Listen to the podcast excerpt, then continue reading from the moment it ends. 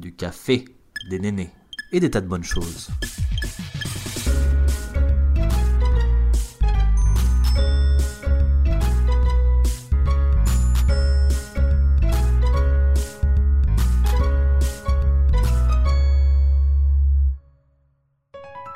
Bienvenue à tous sur Café et Néné.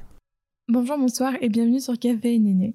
Je suis super heureuse de vous retrouver après six mois d'absence quasiment. Je suis désolée pour tout ce moment sans avoir posté, mais Café Néné, ça reste un projet indépendant que je mène en plus de mon travail de directrice artistique. Et donc parfois, c'est un peu compliqué de pouvoir avancer dessus. C'est surtout que, évidemment, le Covid m'a beaucoup freiné. Donc je suis très heureuse de vous retrouver. Je tiens à préciser que Effectivement, pour soutenir ce podcast qui bientôt évoluera et accueillera de nouvelles personnes, c'est vraiment hyper encourageant et euh, récompensant d'avoir un retour, soit à travers euh, vous qui en parlez à des proches en envoyant un épisode ou en en parlant tout simplement, ou bien en laissant un petit commentaire ou une note sur euh, votre plateforme d'écoute. Cet épisode a été tourné en septembre 2020 j'ai mis beaucoup de temps à le monter, tout simplement parce que c'est un sujet sensible, c'est l'un des sujets les plus sensibles pour le moment en termes d'épisodes, et j'avais très peur de ce que j'avais pu pouvoir dire durant l'entretien avec Clémentine. Et en le montant, je me rends bien compte qu'il y a un certain nombre de formules ou de propos que je tiens qui sont très maladroits. Je vous prie donc de m'excuser si jamais je peux avoir des propos un peu bancals, d'essayer de pas forcément m'en tenir rigueur j'ai vraiment voulu garder l'intégralité de cet échange parce que je pense qu'il est intéressant et que de toute façon c'est une réflexion où on avance à son rythme. Bonjour, bonsoir et bienvenue sur le podcast. Aujourd'hui, je reçois Clémentine, plus connue sous le nom de Mikanké, pour parler de la culture du viol. Terme qui tend à se démocratiser péniblement dans un milieu extérieur au féminisme ou mal compris en général. La culture du viol n'est pas la célébration du viol, mais, selon le grand maître Wikipédia, un concept sociologique utilisé pour qualifier un ensemble de comportements et d'attitudes partagés au sein d'une société donnée qui minimiserait, normaliserait, voire encouragerait le viol. En d'autres termes, dans une société, on partage des idées, des croyances, etc. Et la culture du viol se manifeste lorsque les hommes se considèrent comme détenteurs, comme propriétaires du corps féminin dont la femme n'est plus maîtresse. La société semble encourager des attitudes et des pratiques qui justifieraient et normaliseraient le viol. Bienvenue sur le podcast, Clémentine. Bienvenue. Est-ce que tu as le droit de dire bienvenue à un podcast qui, qui n'est pas le tien? Je ne sais pas. C'est une question que je me pose. J'étais pas prête. Ah, bienvenue à moi-même. Oui, bienvenue. Est-ce que tu peux te présenter en quelques mots de la manière dont tu le souhaites? Est-ce que tu peux nous en dire un peu plus sur tes passions, sur ce que tu aimes faire dans la vie?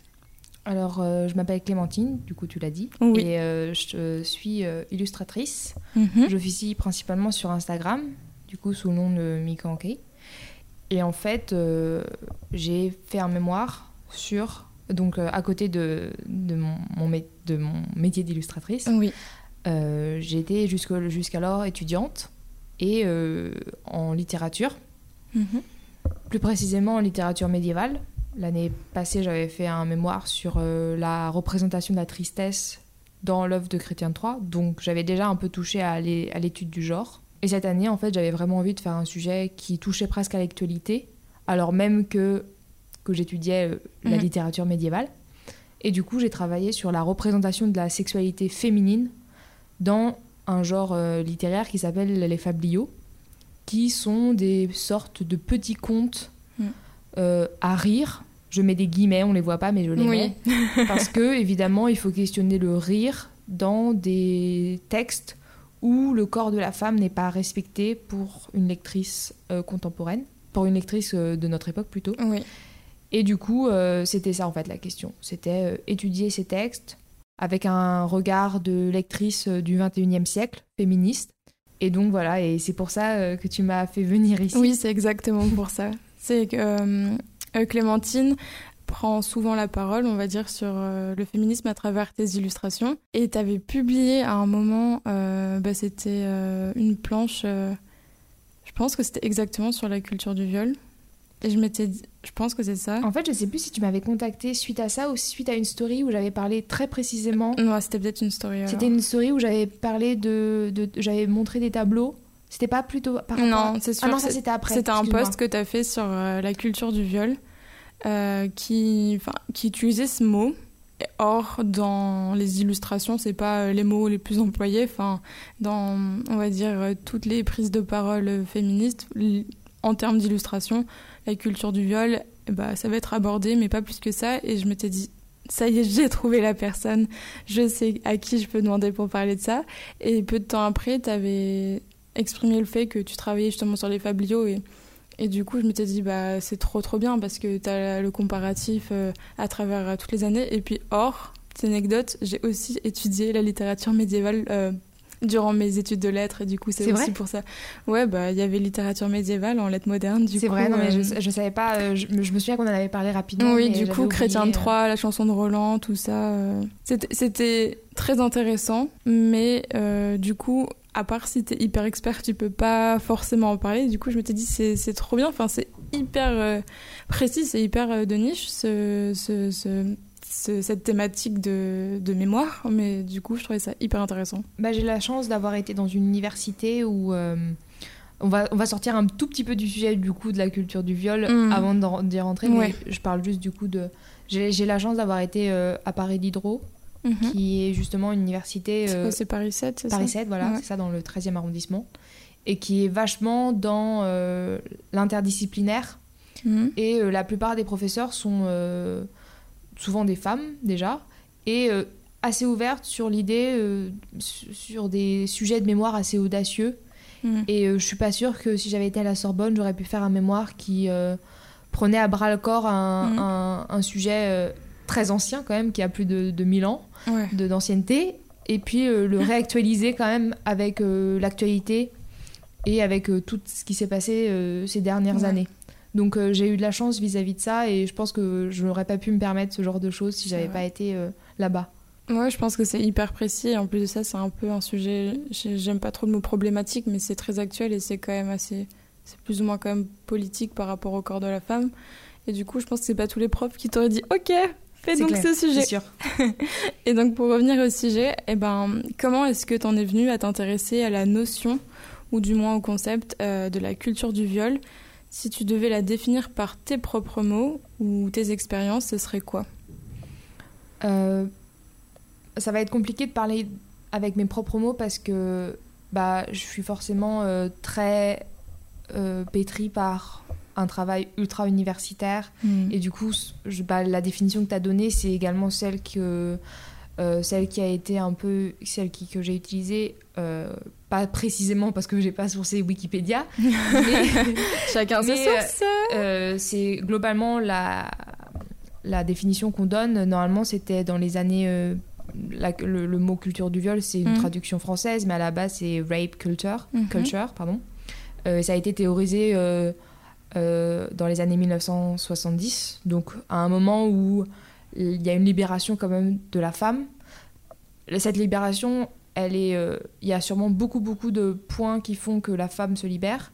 Il y a beaucoup d'aspects qui permettent ça, mais un des grands aspects, c'est le fait que les femmes peuvent enfin travailler et ne sont plus du coup sous le joug de l'autorité euh, masculine qui est leur mari. Mhm. Et parce qu'elles peuvent travailler, elles sont plus dans l'obligation euh, de rester peut-être dans la sphère euh, maritale et elles peuvent il y a une sorte d'émancipation en fait. Et l'émancipation financière permet une émancipation sociale et, celle également de son corps. Donc c'est beaucoup de choses qui ont permis ça mais en ce moment je suis en train de regarder Mad Men. Hmm. et ça se passe dans les années au début des années 60 ouais.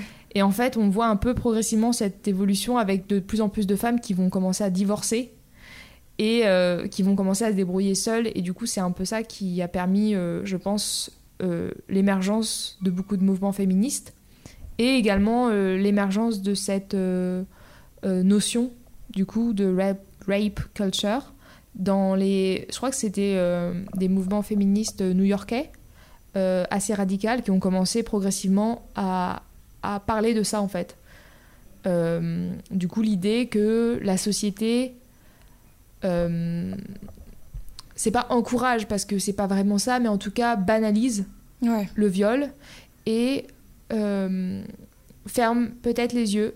je vais mettre des guillemets parce qu'évidemment on peut pas se permettre de, de parler de manière catégorique, mais en tout cas sont très indulgents à l'égard des agresseurs et euh, très critique euh, face aux déclarations des femmes. Et je pense qu'on en a l'illustration euh, assez parfaite Mm. quand même ces derniers temps, hein, Ouais. avec beaucoup d'affaires qui ont éclaté Ouais. dans le milieu euh, du rap, Ouais, bah là, Français. il y a... mais pas que. là c'est. Là, ça fait mal, quoi, tout ce qui sort. euh, Enfin, ça fait, ça fait un peu peur quand même. Bah, Ça fait peur parce que ça sort enfin. C'est des choses qui, qui existaient déjà avant, qui, j'ai pas envie de dire qui ont toujours existé parce que c'est, c'est un peu des formulations un peu toutes faites moches.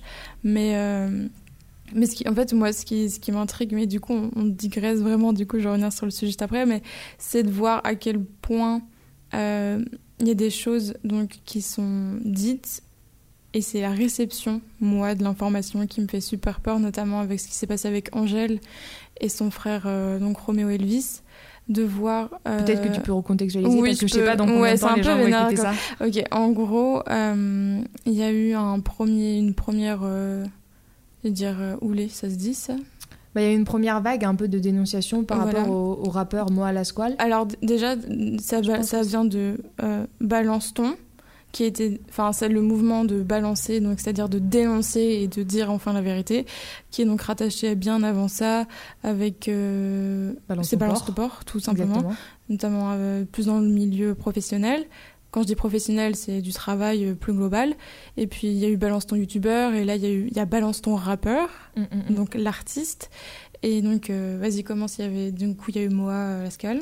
Euh, du coup, ouais, c'est ça. Je crois qu'il y a eu. il y a- C'est le premier. Enfin, C'est le premier. Alors, je crois que ça, ça touchait pas directement le viol, mais c'était des agressions physiques, et séquestration. séquestration, torture, donc des choses quand même Grave. extrêmement graves et euh, intolérables. Et apparemment, euh, ça, ça dure depuis un moment. Et il y avait quand même une loi du silence assez importante sur cette euh, affaire où les femmes n'osaient pas parler de ça. Mhm. Et ça a éclaté très récemment. Du coup, je pense qu'il y a peut-être une semaine, Ouais. Euh, une semaine ou deux, je sais plus. Oui, il y a- vraiment pas euh, longtemps.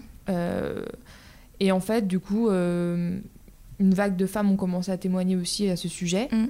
Et je crois que très juste après, vraiment dans la C'est vrai. Foulée, euh, il y a eu une femme qui a, je, je me souviens pas de son nom précisément parce que j'ai pas, euh, je crois que son identité est, est- Elle n'a pas été floutée? Oui justement c'est ça. Elle a ça. été préservée, mais du coup elle a parlé euh, de d'une agression physique, Mm. euh, une agression sexuelle Ouais. de la part du rappeur Romo Elvis. Et en fait, suite à ça, un- une chose typique qui se passe quand même dans- quand une femme dénonce un viol, Mhm. c'est qu'on va déjà lui dire qu'elle ment. Mm. Mais là, il y a eu une chose presque encore pire. C'est- non, je, c'est pas C'est vraiment. pas, c'est pas pire, C'est pas c'est autre pire, chose qui c'est est... c'est ça. En fait, c'est pas tant. qui passe pas non C'est plus. pas quoi. pire du tout, mais c'est l'idée de se dire que on va aller attaquer euh, sa sœur qui est ouvertement féministe Mhm. pour un peu genre il y avait une sorte de satisfaction de la part des des, des, des hommes Mhm. euh, très misogynes euh, de Ouais. d'attaquer Angèle qui est ouvertement euh, Engagée, elle est Engagée. complètement engagée même dans, ses, dans sa musique. Et du coup, ils lui en ont, ils lui ont fichu plein. Exactement. Donc euh, il y avait beaucoup, beaucoup de... Je crois qu'ils ont, ils l'ont assailli de tous côtés sur les réseaux sociaux. Et, euh, et je crois que Romeo Elvis a tardé. Moi, j'ai regardé un peu ça de loin parce que j'avais... j'avais comme on en parlait juste avant d'enregistrer, mais y a, Mhm. tu vois, il y a un truc de, euh, de fatigue dans le militantisme de temps en temps. Et des fois, il faut aussi se préserver. Et euh, Ouais. j'ai regardé après coup. Sur le coup, j'ai pas regardé, mais j'ai attendu que la vague passe un petit peu pour... euh, pour regarder plus précisément ce qui s'était passé, mais les, les messages sur Twitter, Instagram et tout sont d'une violence de la part des hommes Ouais, c'est fou. et c'est extrêmement fatigant de la part euh, quand on est femme et, et féministe et, et tout ça. Enfin, c'est très compliqué, je trouve, des fois de se placer, euh, enfin de regarder ça en fait, d'être spectatrice. Euh, et on sait qu'en plus, quand on va répondre, on va se prendre une vague aussi de, de, de commentaires Ouais, haineux. haineux, donc c'est très très dur. Totalement. Enfin, Ouais. c'est même pas de l'idée de puéril, parce que puéril, ça voudrait presque dire qu'il y a une sorte de enfin pas de gentillesse, mais de d'enfants. c'est pas des enfants en c'est fait. pas du tout. C'est ouais. des adultes. C'est Mm. des grands garçons. des grands garçons. Des adultes, mais mentalité euh, pas, pas forcément élevée. Euh, du coup, revenons au sujet, parce qu'en fait, on a tellement de choses à dire sur le féminisme qui, donc, euh, quand même, bah, principalement. euh, Enfin, la culture du viol est quand même principalement ancrée dans le féminisme. C'est-à-dire que si tu es féministe, bah, tu es contre cette culture. Donc voilà, c'est peut-être plus simple dans ce, dans ce sens-là. Euh, donc moi, j'ai vraiment l'impression que c'est un terme qui est mal compris, euh, ou alors, euh, ou alors pas mal compris, mais genre parfois même peu connu. Enfin, moi, ça m'est déjà arrivé d'en parler autour de moi, et genre les personnes bah, sont genre perplexes et limite se disent mais qu'est-ce que je raconte? Et du moins par le fait qu'on associe souvent le mot culture à un concept positif, ou parce que, je sais pas, culture, genre tu peux penser à la récolte ou autre. Donc ça peut être vachement déroutant pour les personnes qui l'entendent la première fois. Moi, je trouve ça fou du coup qu'on le connaisse si peu, alors que je pense que j'ai l'impression que c'est un concept genre inhérent à notre société, genre vraiment. Euh, je sais que tu trépines d'envie de, de, dire ton avis, mais euh, donc c'est un terme vachement ancré dans notre société et pourtant, euh, enfin qui a été théorisé bien avant notre naissance. Je sais pas, je trouve qu'il reste qui reste si peu, si mal et si peu compris ou, ou su. T'en penses quoi, toi, par rapport à ça? Bah, on en avait un petit peu oui, parlé au préalable. c'est pour ça que tu me regardes du coin de l'œil en mode. Euh, mais c'est ton avis. c'est parce que je bois tes paroles. non, mais c'est plutôt l'idée de. Enfin, je pense que tu vois, euh, quand on... dans le milieu universitaire et tout, c'est un, c'est un, Ouais. c'est un terme déjà beaucoup utilisé. Et moi, j'ai suivi des cours euh, euh, d'études du genre également, parce que du coup, comme je te disais, dans Ouais. ma fac, il y a vachement cette, cette interdisciplinarité. Euh, qui est vraiment la force et ce que brandit haut et fort euh, l'université. Donc j'avais déjà suivi un peu des, des, des cours euh, de- sur la théorie du genre et sur... Enfin, pas du tout la théorie du genre, mais en tout cas sur l'étude du genre, pardon. Ouais. Et du coup, ce terme était déjà revenu à nombreuses reprises et je pense que le fait aussi de, de se de lire beaucoup de choses, d'écouter beaucoup de podcasts également, ça Ouais. fait très méta. De... Ouais, grave. Mais je pense que du coup, c'est un terme qui était que j'ai presque l'impression d'avoir toujours connu en fait. Ouais. Mais en comme vrai- tu dis, oui, il y, a- y un côté de il fallait le dire pour Oui. savoir qu'il est, qu'il est là, mais en fait, on le savait, je pense qu'en tant que femme, à partir du moment où euh, tu commences à avoir un peu de poitrine et que tu te balades dans la rue, euh, Mm. euh, passer 19h l'hiver, euh, et que tu te sens vite comme un bout de viande, Mhm. Bah, je pense que tu l'as presque. Tu savais juste pas comment le nommer, mais il était là, tu vois. Ouais, c'est exactement. En fait, j'ai l'impression que c'est tellement euh, acquis Ouais. que. Mais du coup, qui, le- on- qui ne le veut pas le comprendre ce mot, tu vois? Est-ce que Ouais. c'est parce que les femmes en fait quand on le parle, elles l'adoptent très rapidement en fait le terme? Oui, mais euh, je vois- bah, j'ai pas envie de, de, de jeter la pierre ou de faire des généralités. C'est sûr que bah, j'en j'en parle euh, à la fois avec des personnes de genre féminin et, de genre masculin, mais genre c'est vrai que j'ai l'impression que euh, ça fait très vite euh, je t'accuse quand tu sors la culture, le terme la culture du viol à un garçon ou à un homme en face de toi. Il a tendance un peu genre à être moins au courant ou être en mode euh, quoi genre culture du viol genre vraiment j'ai l'impression qu'il bug mais en fait c'est juste la je te dis moi j'ai l'impression que c'est vraiment genre euh, la clarté euh, du, du choix euh, du mot quoi qui, qui les fait bugger. Mais en vrai si tu leur dis euh, comportement inapproprié d'un individu de sexe masculin sur une autre personne en particulier plus précisément sur une femme ils sont en mode oui c'est vrai que ça arrive tous les jours tu vois Oui, exactement. Mais pour l'idée de culture, dans ta...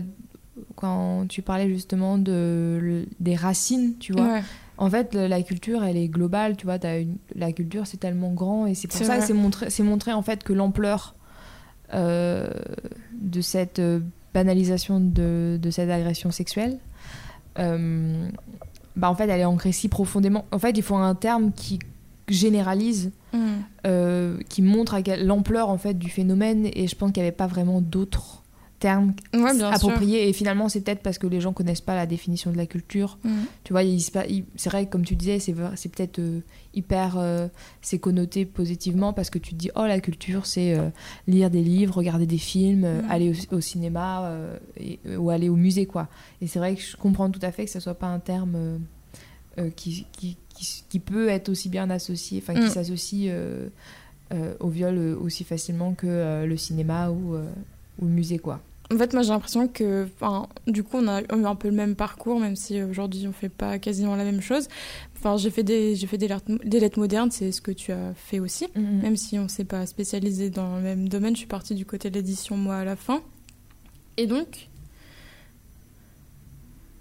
Et donc, euh, ce que je voulais dire, c'est que j'ai l'impression que tout euh, ton cercle d'amis qui euh, a bénéficié d'études supérieures, voire quand même dans un certain domaine, l'être, et que l'être ou, ou autre, vont être peut-être plus éveillés par rapport à ça, tandis que moi, je te dis, c'est plutôt le cercle le cercle de la sphère euh, je veux dire intime mais c'est pas intime c'est genre euh, les gens euh, qui j'ai pas fait mes études ou autre tu vois genre mais t'as tout à fait raison oui. Et en fait eux ils comprennent vachement moins tandis que vu que oui bah j'ai aussi eu des cours sur le genre du coup t'es obligé de passer par là. Donc en fait tu, tu l'apprends hyper vite et, et donc c'est facile à retenir. Et pour les autres j'ai l'impression que c'est plus dur. Mais en vrai comme tu dis, genre c'est acquis par tout le monde. Et on aurait même euh, toutes les deux, je pense, des histoires à raconter à ce sujet, enfin sur le des douteux euh, de certains hommes. Enfin, je dis je dis des hommes, mais il y a évidemment des femmes qui qui ont aussi euh, un comportement nocif. D'ailleurs, pour ceux que ça intéresse, Clémentine raconte pas... Mal d'anecdotes. Je me marre toute seule, désolée. Pas mal d'anecdotes ou d'histoires sur sa vie et sur son compte. Du coup, euh, Mikanke sur Instagram, s'écrit M-I-K-A-N-K-E-Y, mon compte double.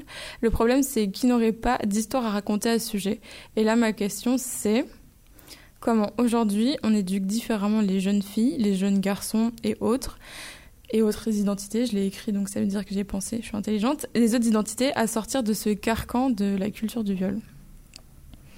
Euh, bah, je pense que c'est fou parce que finalement le sujet est tellement actuel et genre, on est obligé de parler de l'actualité euh, quand on parle de ce sujet et on se rend compte que euh, ce qui permettait justement jusqu'alors cette, cette, cette, comment on appelle ça déjà? Prise de parole Non, c'est pas, c'est pas tant ça, mais c'est plutôt l'idée de triomphe de cette culture du viol. Ouais. C'est euh, parce qu'il y avait une loi de la parole, euh, il y avait euh, sur les femmes, en fait, les femmes n'avaient pas, n'avaient, pas cet espace pour parler, n'avaient, on n'écoutait pas vraiment leur, leur prise de parole également. Et il y avait une loi du silence très très prégnante, je pense, du côté des femmes. Et je pense que ce qui change aujourd'hui, c'est que MeToo a sûrement ouvert, ouvert un peu la porte, un peu la, boîte de Pandore pour les hommes, parce que nous, on est plutôt du côté, enfin, c'est un soulagement peut-être de notre part, mm. mais je sais avoir eu pas mal de discussions euh, avec des femmes plus âgées, comme ma mère, et euh, je sais que ça, a changé des choses de manière radicale, elle aussi, et elle s'est radicalisée. C'est vrai, elle, est, elle, est, encore plus féministe qu'elle ne l'était aujourd'hui, parce que je pense que savoir que d'autres femmes ont été dans la même situation, euh, ça mm. fait ça fait beaucoup de choses. Donc je pense qu'en fait, euh, la, le, le, fait que les femmes se taisent pendant aussi longtemps a permis en fait, à, enfin c'est pas les femmes qui sont fautives évidemment. Oui. Euh, le, fait de se taire, c'est parce que dans l'éducation, et là je, peux faire un parallèle avec mon mémoire, mais on voit que j'ai étudié un peu du coup euh, des traités d'enseignement écrits par des hommes mmh. à propos d'éducation des femmes, des jeunes filles. Mmh ou euh, des jeunes hommes et on éduque très vite les garçons à parler, à s'exprimer et globalement on, on, éduque les femmes et les jeunes filles dans l'idée de être obéissante, se taire, sourire, être belle, être belle parce que finalement on leur demande pas d'être intelligente. Pendant mm. très longtemps, leur seule fonction, alors il y a des exceptions évidemment et, et heureusement, oui. mais globalement la fonction de la femme c'est uniquement celle de d'être une mère en fait et euh, pour perpétrer euh, la lignée des mâles. Euh, On dirait une portée de chiot quand tu dis ça. Non, mais tu vois, il y a cette idée vraiment ultra archaïque de se dire, bah voilà, la femme, elle a ce rôle principal en fait. Et l'homme, du coup, c'est pour ça aussi que globalement, les femmes sont exclues de, de l'espace public pendant très longtemps, alors que c'est la place où les hommes sont globalement. Mhm. Et je pense que du coup, là, ces derniers temps, les femmes reprennent un peu la place dans l'espace public. Et pour faire du coup euh, comment euh, changer les choses, bah, c'est peut-être ouvrir notre euh, bouche. Ou en tout cas, même, tu vois, les jeunes filles, là, refusent aujourd'hui qu'on leur demande de s'habiller autrement que... en tout cas, elles réclament le fait de pouvoir s'habiller comme elles veulent, en fait. Mmh.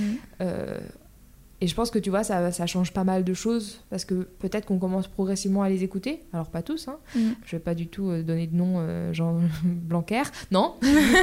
mais, Oh, tu fais glisser les. Oh, mais je n'ai rien dit. mais, enfin, qui, qui dit que. Ceci y a ne pas sera vraiment pas coupé au problème. montage. Il n'y a pas vraiment de problème, il suffit juste de s'habiller normalement. Mais qu'est-ce que la normalité pour euh, Mm. les hommes C'est euh, des, un pantalon jusqu'aux chevilles et, et un col roulé, tu vois, je sais pas. Enfin, c'est un peu. C'est. Je, je pense qu'on a eu pas mal, quand on était adolescente, quand on était au collège, euh, on a sûrement été euh, victime. Alors, moi, j'ai eu la chance de pas l'être. Mais euh, ma petite sœur, euh, parce qu'elle mettait un, haut qui avait des trous et tout, Mhm. elle se faisait mal regarder de, par le CPE, ouais, par certains de ses profs, qui remettaient en question.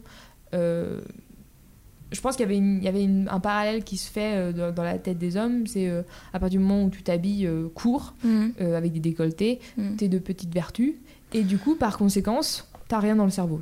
Et je pense que c'est ce parallèle qui doit se faire dans leur esprit, qui est genre, enfin, ça veut dire quoi?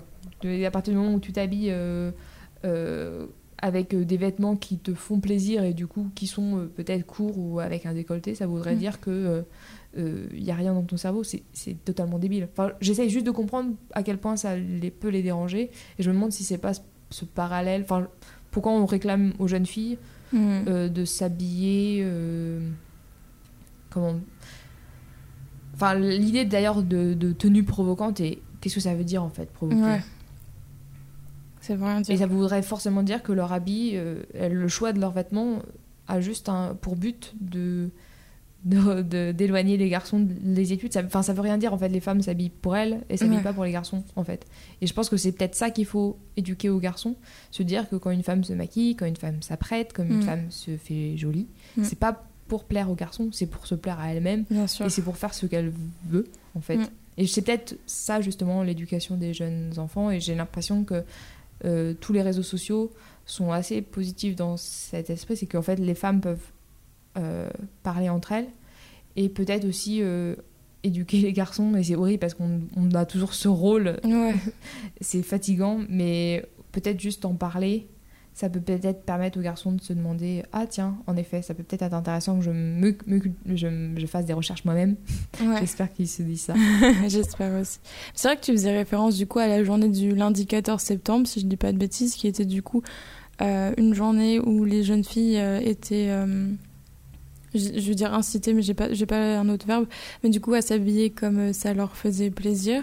Et donc euh, évidemment, euh, ce que tu disais, donc court ou des trous ou des couleurs flashy ou autres, euh, bah, ça plaît pas à tout le monde et donc il y a un bon nombre qui se sont fait recaler, euh, enfin qui n'avaient pas le droit d'aller en cours.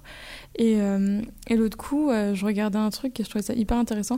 Je regardais un- une vidéo de Ici Japon, du coup, qui est tenue par Tev, c'est une chaîne YouTube, et disait que au Japon, un des trucs qui était bien mais qui était pas forcément bien, c'était l'uniforme japonais que tu portes genre pas au si je dis pas de bêtises en études supérieures mais que tu portes quand même genre euh, de la maternelle à la maternelle. Non justement ça commence de la primaire au collège. Ouais, genre c'est hyper long. Et euh, il disait ce qui est fou c'est que genre les japonaises t'as l'impression que leurs euh, jupes elles sont genre vraiment hyper courtes justement comme dans les mangas ou autres et tout. Et il montrait des photos et genre la jupe était hyper courte. Et genre euh, je, ne sais pas, je n'habite pas là-bas, mais il me semble que euh, en termes de respect, du moins des lieux publics, eux, ils sont plus forts que nous, Français, mais que aussi euh, respect en termes de nombre de viols, si je dis pas de bêtises, le taux est quand même vachement plus inférieur là-bas. Nous n'en savons rien, nous vérifierons dans les commentaires. Pour apporter quelques précisions sur les propos que je viens de tenir, effectivement, le nombre de viols au Japon est inférieur à celui en France, mais il s'agit tout simplement du nombre de plaintes portées, puisque 95% des viols ne sont tout simplement pas signalés. Mais euh, il y, a, ce- truc de c'est l'uniforme, tout le monde est comme ça et ça va. J'ai l'impression que autant cet uniforme peut être hyper euh, sexualisé, autant j'ai l'impression que euh, c'est plus admis et qu'ils y voient moins une invitation. Alors peut-être que je me trompe, mais je me dis qu'aujourd'hui, en France, si on avait un uniforme japonais, je parle donc d'une jupe courte pour euh, les filles, et ben ça serait le bordel quoi. Enfin, vu que déjà une jupe longue, les personnes ont du mal à pas siffler ou autre ou à des trucs comme ça. Alors je me dis une jupe courte, genre en France, je sais pas, genre j'essaie de faire une transposition de la vision que j'avais de ces lycéennes. Et je me suis dit mais genre ça en France ça peut pas exister à part pour Paris Manga, tu vois. Le en fait c'est toujours dur de transposer. Ouais, euh, c'est dur, c'est pas euh, la même culture ni quoi que Euh, ce soit. Après, euh, au Japon, il y a pas, enfin, il y a moins, le taux de viol est moins important, mais ça veut aussi, enfin, c'est aussi, aussi, euh, est-ce que les gens vont, aussi. vont euh, porter plainte s'il y a des viols? Est-ce qu'il n'y a pas une loi du silence plus importante sur les femmes euh, Hmm. au Japon? Ça, je, je sais rien, et puis je peux pas me permettre de donner mon avis à ce sujet. Par contre, il y a aussi euh, des choses, euh, euh, les, par exemple, les téléphones. euh, quand on prend des photos, il y a toujours un- un bruit Hmm. parce qu'en fait, il y a trop de personnes qui prenaient des photos sous les jupes des filles. Ouais, Donc, ça, Tu vois, c'est tout un art. ouais, Enfin, c'est tout un art, c'est tout un, un délire qu'ils ont aussi. Oui, en fait, du coup, c'est toujours- très vois, maladroit ce que je viens de faire. Non, je, non, je mais trouvais ça drôle, mais. Non, mais, non, mais c'est dans un sens, t'as raison parce que tu vois, genre, en effet, euh, il y a toujours. euh, euh, le corps est différent dans. En tout cas, l'objectif, Mm. l'objectivation. L'objectivisation. Oh, l'objectif. Le fait de rendre quelque le, chose le ou fait de rendre objet. euh, voilà le fait de rendre euh, de faire de la femme un objet c'est pas partout pareil c'est pas euh, toutes les mêmes échelles Mm. et euh, mais euh, je- je- tu vois c'est ouais, vrai que une mini jupe en France bah tu te fais siffler quoi c'est évident Et Non, mais c'est. encore Il n'y a si- pas de mini-jupe quasiment, genre même à Paris, moi j'en vois très peu. À Paris ouais moi je sais que j'ai- grandi en, en province Ouais. et euh, jamais en fait j'ai jamais été vraiment emmerdée je pense que c'est vraiment Paris qui est Qui est chiant. qui est chiant pour ça. Enfin, chiant, c'est même un terme qui est trop petit, mais je sais que j'ai été hyper protégée jusqu'à euh, jusqu'à mon arrivée ici. Et je me suis vraiment pris une baffe dans la gueule euh, quand je suis. Désolée, on a le droit de dire des gros mots. Oui, bien sûr. bip. non, on se fait plaisir. Euh, Je me suis vraiment pris une, une, une baffe dans la gueule quand je suis arrivée à Paris parce que euh, j'ai commencé à avoir peur. Alors que bah, le fait, tu vois, quand j'allais euh, à l'école et tout, euh, moi j'ai grandi dans une petite ville en Normandie et on se connaît tous depuis tout petit, euh, globalement, même si on a y a des, des gens qui arrivent évidemment. oui, mais... bien sûr, mais. Et je pense que tu vois, euh, quand j'ai voulu m'habiller euh, avec des mini-jupes, parce que je l'ai fait, genre, vraiment de manière euh, systématique euh, dès la seconde, bah, je pense qu'on n'a jamais remis en question ça, parce que je pense qu'il n'y avait pas l'idée de. Enfin, je pense que pour pas mal d'hommes, Mhm. ils associent ça à l'idée que c'est une invitation, Mm. ce qui est pour moi, genre, pas du tout compréhensible, mais Mhm. je pense que dans leur tête, il y a cette idée-là. Et du coup, je pense que comme je les connaissais depuis longtemps et globalement, et il n'y avait pas cette association dans leur esprit. Je sais pas, je, me pose la question pourquoi euh, dans ma ville j'ai été hyper j'ai été hyper euh, épargnée de tout ça? Et puis moi, j'ai pas mal été en Angleterre aussi, où genre jamais je me suis fait embêter. J'avais 16 ans, j'étais avec ma, meilleure copine. On avait euh, des jupes très très courtes, des talons hauts, mais je sais même pas comment marcher avec. Et on se baladait dans la rue et on n'a jamais été emmerdé une seule fois. Non, mais là-bas, c'est typique par Ouais. contre. Et les femmes peuvent être. C'est euh, trop bien. Ouais, bah franchement, il n'y a pas cette association. Et je comprends pas comment ça se fait qu'en France, on n'a pas ça. Je, Mm. je comprends pas comment. euh, parce que je crois que tu as plein de pays, en Allemagne et tout, c'est pareil. Il y a, il y a une liberté autour de la, de la tenue. Et je, je peux chercher, mais j'arrive pas à comprendre pourquoi en France, et à Paris plus précisément, je sais pas, dans les autres villes de, de, de France. Ouais, je sais pas. Je pense qu'on ferait peut-être des généralités si on disait en France, alors que ça se trouve, c'est systématique de Paris. Je comprends pas pourquoi c'est euh, aussi problématique en tant que femme de se balader dans la rue à une certaine heure, quoi. Ouais. Et finalement, peut-être même toute la journée, mais c'est quand même, dès que la nuit tombe, c'est. Moi, j'ai peur un peu. hein.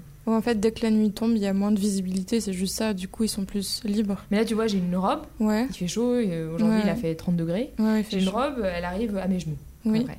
Et ben, tu vois, j'ai une petite euh, épingle à nourrice parce que je rentre à vélo. Ouais. Et, euh, et, Ah, t'attaches? Et je l'attache, genre, entre mes jambes. Pour pas que, en gros. euh, Tu l'attaches entre tes. Bah, je l'accroche, je l'accroche- pardon, je non, l'accroche là, vas-y. Ouais. pour que ça fasse un short, Ah, pour pas ah que... d'accord. En gros, elle attache le devant avec le derrière, du coup, ça fait un short. Voilà, j'ai une, une robe et du coup je l'accroche euh, à- au niveau de l'entrejambe pour pas que derrière, pour pas qu'on Ouais. risque de voir ma culotte. Parce que bah en vélo, moi j'ai déjà eu un couillon euh, qui m'a qui m'a fait hey, coucou et j'ai rien dit et je lui ai même fait un doigt d'honneur et j'ai eu très peur qu'il me suive, Ouais, qui te qu'il course me course. après, Mais vraiment et du coup euh, bah voilà, quand même à vélo, j'ai- je flippe. Enfin, Enfin, ça, me- voilà, ça m'énerve un peu et ça me saoule de devoir m'habiller autrement euh, Hmm. pour penser à ça, quoi. Moi, j'ai l'impression que depuis que je vis à Paris, je fais vachement plus la gueule. tu sais pourquoi? Parce Non. que, genre, si tu souris... En fait, je, sou- en fait, je, je souris beaucoup. C'est pas vrai. Je souris beaucoup dans la rue, surtout quand il y a des chiens. Ma meilleure amie fait pareil. Et, euh, et en fait, je, je, ouais, je, je vis mon truc, je me balade et tout, je souris. Et en fait, je me rends compte que tu te fais genre vachement plus emmerder quand t'es de bonne humeur et que tu souris. Et que, genre, je t'assure, les, euh, les, les personnes qui, qui, qui embêtent en général, quand tu fais la gueule ou que t'as un regard de, détra de, de détraqué, la plupart du temps, ils sont, ils passent leur chemin ou ils sont moins chiants. Et du coup, je me rends compte que genre, j'ai vachement une tête plus vénère, mais genre, peut-être que je me crée des, des rides et tout, comme ça, genre, en étant genre foncée en mode, hmm, Bah, Pas terrible, ça veut dire qu'on est obligé de fermer euh, non seulement notre tenue, mais notre, notre visage Ouais, aussi. mais je pense que je le fais. Enfin, horrible. je m'en rends compte là parce qu'on en discute. Après, j'ai j'ai pas théori- théorisé le truc, mais c'est vrai que je me rends compte que je fais gaffe parfois à avoir une expression moins amicale, pas qu'on vienne me faire chier, quoi. Mais c'est toujours dur, je trouve, de donner des. Enfin, c'est toujours dur d'être sur ce terrain-là parce qu'en tant que femme, bah, tu fais attention à ta sécurité. Mm. Mais en même temps, tu veux euh, pouvoir euh, circuler librement et avoir le droit de marcher dans la rue sans euh, se faire emmerder euh, à toutes les deux minutes. Et, euh, et bah, c'est toujours super compliqué quoi, de pouvoir dealer avec les deux. Alors moi, l'hiver, j'ai la technique, c'est que j'ai un long manteau. Donc euh, je me m'habille comme je veux en dessous et puis je le ferme quand je suis dans la rue. Mm. Mais c'est euh, C'est un peu triste aussi. c'est un peu triste aussi. quoi. Ouais. Donc euh, c'est toujours compliqué et puis euh, la sécurité avant tout et c'est ça qui est terrible et c'est en fait j'ai l'impression que c'est sur ça qu'on joue quoi. C'est euh, enfin c'est si facile de, de, de, contrôler la tenue des, des femmes en leur faisant peur quoi Mhm. presque tu vois. Ouais, ouais, mais c'est trop ça en vrai. Du coup, je nous avais sélectionné un petit extrait. Vas-y. Je me rends compte que du coup, c'est un extrait qui a été écrit par Maya Mazorette dans Le Monde. Euh, cet extrait est un peu long, du coup, je vais le couper en fin de compte. Mais donc, cet extrait, il va, il va un peu plus décrire avec des exemples concrets euh, ce qu'est la culture du viol actuellement dans notre société. Euh, du coup, la culture du viol, c'est quoi? C'est affirmer qu'elles sont passives, elles, c'est les femmes. C'est affirmer qu'elles sont passives, c'est valoriser leur inexpérience et leur naïveté. Il ne faudrait pas qu'elles soient trop chaudes, entre guillemets. La culture du viol, c'est quand 25% des Français pensent que les femmes ne savent pas vraiment ce qu'elles veulent, quand 20% croient qu'une femme qui dit non pense souvent oui. La culture du viol, c'est quand on affirme que la douleur est normale, dangereuse, excitante. Mais que cette injonction n'est valable que pour les femmes. C'est quand les trois quarts d'entre elles ont déjà eu mal pendant l'amour et qu'une sur dix souffre de douleurs persistantes et que ces femmes n'en parlent pas. Je trouve ça donc moi aberrant, c'est moi qui reprends la parole. Je trouve ça donc aberrant que des excuses comme celle-ci de euh, le fait qu'elle dise non ce soit excitant ou alors qu'une femme qui dit non en fait ouais peut-être qu'elle pense oui. Enfin 20% je sais pas si vous vous rendez compte mais c'est énorme. Donc je trouve ça vraiment genre fou. Euh, Est-ce que c'est c'est de l'indifférence où les gens ils ont un manque d'éducation pour penser qu'un être humain de sexe différent, donc qu'un homme pense qu'une femme est- aime être malmenée Euh, Oui, mes questions sont toutes aussi pertinentes et embarrassantes les unes que les autres. alors euh, pour le coup, je dois forcément faire un parallèle avec euh, le 18e siècle. C'est parti. Bah, en fait, après, après l'affaire DSK, je me souviens plus de l'année 2000 2018, 2008 pardon. Je sais ouais, plus. je pense, ouais, que c'est c'était- beaucoup. Ouais. C'était avant, non, c'était avant, avant les élections. euh, Continue de parler, je vais te dire ça dans 10 secondes. C'est pas 2006, 2007, parce a les élections, euh, c'était en 2007, je crois. C'est ton dernier mot. Je dis 2007. C'était avant. Parce que 14 mai 2011. 2011. L'affaire Dominique. Ah mais oui, parce qu'après, du coup, l'élection, c'était 2013. Hmm, C'est ça, Ouais, d'accord, ok. J'ai pensé euh, au pas quinquennat grave. de Sarkozy. Et, voilà, Et maintenant. Je me suis trompée. Euh, du coup, je disais quoi? Oui, bah en fait, euh, penser à ça. ah, pendant l'affaire euh, DSK, il y a eu pas mal de... Ça a vachement chamboulé le milieu des 18e donc les gens qui étudient le 18e siècle, parce qu'il y avait... certains prônaient, certains disaient, oui, mais il y a une sorte de séduction à la française, où la femme qui refuse, enfin, en Mhm. gros, il y a une sorte d'acceptation de, si la femme refuse, bah, c'est parce qu'elle elle doit le faire, c'est une sorte de jeu un peu érotique. Mm. Et du coup, j'ai l'impression que c'est. euh, et quand, quand on regarde dans la littérature et tout, euh, je sais pas si beaucoup de personnes ont étudié euh, les liaisons dangereuses. Ouais, si. Coderlo de la Clos. Voilà, c'est écrit Chauderlo de la Clos. Pour ceux qui veulent. Et euh, du coup, on l'étudie pas mal en cours, en fait. Et il y, a, il y a des choses très problématiques dedans. Alors, moi, je l'ai étudié en licence et tout. Et je, les- je pense que je les avais pas perçus euh, vraiment énormément. Enfin, je les avais pas perçus à ce point euh, à cette époque. Et j'ai relu des extraits dernièrement. Et je pense que, tu vois, euh, avec Mhm. toute l'actualité qu'il peut y avoir, on, le- on lit un texte totalement différemment. Tu vois, c'est normal de- d'avoir des relectures à Bah certaines ouais. périodes de, la- de sa vie. Et puis avec l'actualité qui, qui est prégnante quand même. Euh, et du coup, il y a cette idée de. euh, c'est un jeu, tu vois. Il y a tout un Elle univers pas, de. Ouais, elle veut pas, elle dit non. Non, c'est un jeu. Parce qu'en fait, elle, elle consent. euh, finalement, enfin, tu vois, Elle se fait désirer même. elle se fait désirer Ouais. en disant non. Et, euh, et c'était assez prégnant à cette époque quand même, mais ça l'était même bien avant. C'est euh, la femme qui.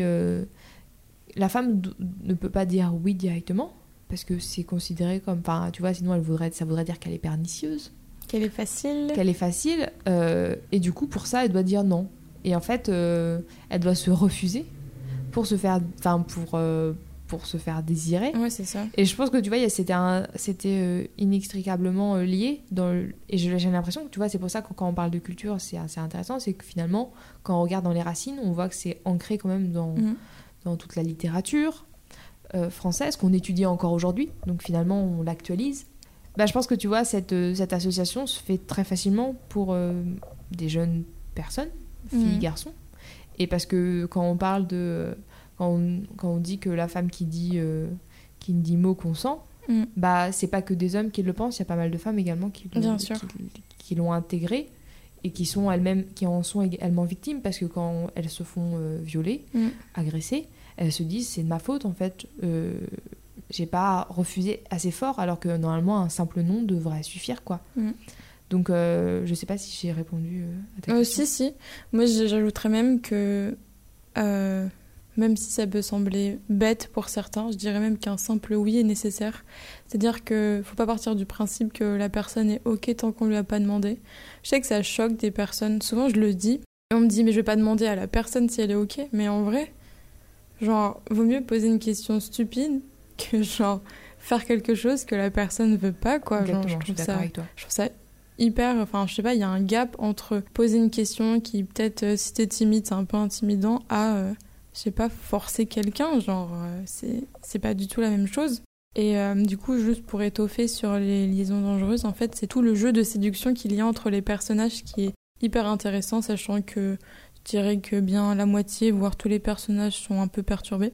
Euh, mais enfin ça c'est c'est vrai que lâcher comme ça, c'est pas très explicite de ma part, mais en gros, le jeu de séduction, il est vraiment sur euh, la longue haleine, vu que ça dure pendant des mois, il me semble, l'histoire, et que au final, donc les hommes comme les femmes dedans sont très dans euh, l'anticipation, faire des actes pour séduire la personne, quitte à faire des choses vraiment mauvaises, et en fait, le problème, c'est que c'est romantisé. Toutes ces actions un peu moches, un peu pernicieuses, elles sont hyper romantisées, du coup, on a l'impression que c'est c'est cool Bah, c'est ouais, genre, euh, je veux faire un parallèle avec euh, les problèmes mentaux, la dépression, des choses comme ça.